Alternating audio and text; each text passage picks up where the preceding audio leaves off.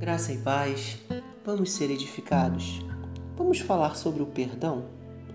Como é difícil a gente experimentar e vivenciar e perdoar. Na oração do Pai Nosso, Jesus nos ensina a pedirmos que Deus nos perdoe pelos nossos pecados, assim como perdoamos os nossos devedores. O perdão não se trata de um ato litúrgico ou de uma condição para o perdão de Deus nas nossas vidas. Ao invés disso, o perdão que Deus tem para nós e que nós também devemos ter para com aqueles que estão ao nosso redor, se trata de uma coisa só. Não são duas coisas separadas que são pensadas de forma separadas. Assim também a nossa relação com Deus não pode ser pensada de forma separada da nossa relação uns com os outros. E a oração do Pai Nosso fala justamente sobre isso. Como entramos na presença de Deus no nosso quarto secreto em intimidade com Deus, mas ao mesmo tempo os nossos corações, as nossas mentes, as nossas intenções não está voltada para o nosso próprio eu, para os nossos próprios pedidos pessoais, mas para a nossa transformação naquilo que é o reino de Deus, a vontade de Deus sendo estabelecida e na nossa relação uns com os outros. Se trata então de pensarmos a fé não apenas como um ato individualizado, atomizado nas nossas decisões pessoais de crer em determinados dogmas, doutrinas e tradições é, que não interfiram na nossa vida. Na verdade, a fé cristã, a fé no Cristo, é uma fé dinâmica, é uma fé que se dá no caminho. E caminho é movimento, caminho não é acreditar e ponto final. Acreditar numa origem ou acreditar em algum lugar que chegaremos num ponto futuro. A fé é uma dinâmica do caminho. A fé é uma dinâmica da verdade. A verdade não como algo é, instituído por uma crença pessoal, mas a verdade que é instituída na pessoa. E pessoa é relacionamento na pessoa de Jesus. E a verdade e a fé que é estabelecida na vida, ou seja, na organicidade, na, no respirar, no ar que entra, no ar que sai, na movimentação aqui nesse tempo presente, nesse existir nesta terra. Por isso, eu gostaria de fazer duas comparações com dois conceitos bem interessantes sobre a fé. O primeiro conceito é a gente pode encontrar no livro do Tolstói, Uma Confissão. Nesse livro, o autor ele conta uma metáfora, um conto é, de uma cultura do Oriente, onde um uma pessoa está, estava andando numa floresta e de repente vem uma fera e ele cai num, abismo, num buraco, e ele constata que no fundo do buraco tem um dragão e ele consegue se agarrar em, uma, em um galho no abismo e em cima a fera, embaixo o dragão e ali agarrado naquela, naquele galho ele descobre que tem gotinhas de mel que caem e dois ratos, um rato branco e um rato preto que vai roendo a, a, o galho. Ou seja, o próprio Tolstói vai dar uma explicação para isso.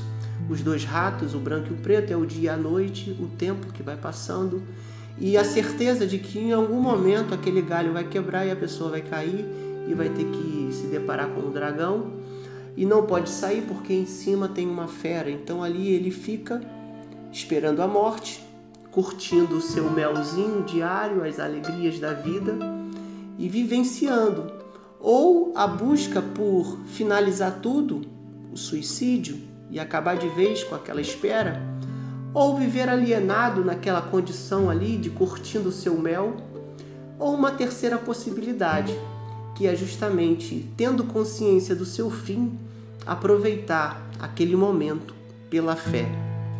E na sua, na sua obra, na, nesse livro, Uma Confissão, o Tolstói ele vai fazer o seu próprio percurso da sua experiência, onde ele percebe que na religião ele não encontraria essa fé, nos estudos, na filosofia também não.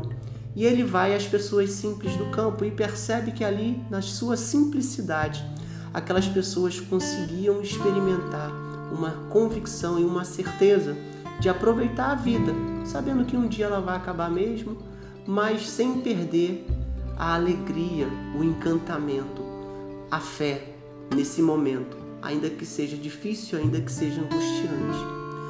Nessa jornada ele chega à seguinte conclusão: que a fé ela tem um teor de irracionalidade, pelo menos a irracionalidade contrária a uma racionalidade moderna do século XIX, é, europeia e moderna. Essa racionalidade, ela que aprisiona a fé e nas explicações a gente entra, pode entrar num nihilismo e acabar com tudo ou viver de forma é, alienada do futuro que nos espera. Essa fé da vida, do movimento, é uma fé que é um pouco complicada, eu reconheço de entender. Mas em relação ao outro tipo de fé, que é justamente a fé que é apresentada pelo teólogo alemão é, Bonhoeffer, que ele fala sobre a relação entre fé e obediência. E ele vai colocando ali a discussão gira em torno da não, da, de não crermos que as obras salvam e essa certeza de que a fé basta levou a igreja a, a entender a fé apenas como uma, é, uma crença vazia que não gera obediência e que a obediência também por si só não gera fé. Então ele vai propor a seguinte alternativa: fé ela só é possível quando existe obediência, ao mesmo tempo que obediência só é possível quando se tem fé. E ele usa o texto de Pedro quando ele caminha sobre as águas, que o ato foi em é, baseado na palavra de Jesus, o ato de andar sobre as águas. Então ele creu porque obedeceu e porque obedeceu ele creu. O que Bonhoeffer está colocando é que na nossa vida não basta apenas crer porque está escrito ou crer porque existe uma ordem, um mandamento. E também não é sobre é, obedecer ou agir e a nossa atitude gerar fé. Na verdade, fé e obediência fazem parte da mesma coisa, da mesma natureza da fé relacionando a fé de Bonhoeffer e a fé de Tolstói, nós podemos compreender esse ciclo, se você quiser pensar dessa forma, em que não há uma causa e nem uma consequência, mas uma coisa que apenas existe. Porque três coisas permanecem: a fé, a esperança e o amor. E o maior deles é o amor. A nossa fé ela não está condicionada a nada. Ela já existe. Ela vem pelo ouvir e ouvir a palavra de Deus. A fé também ela não gera necessariamente a obediência, mas na verdade ela é a própria obediência ou comprometimento que temos com Deus e que temos uns com os outros. Da mesma forma, o perdão. O perdão é um ato de fé, é um ato de irracionalidade, onde não há lógica, não há coerência, há apenas a escolha de não romper o vínculo, de permanecer unido e de permanecer buscando restaurar o relacionamento. Porque a oração, no fundo, no fundo, é o nosso encontro com o Pai. E isso só é possível quando nos encontramos com os nossos irmãos. Que Deus abençoe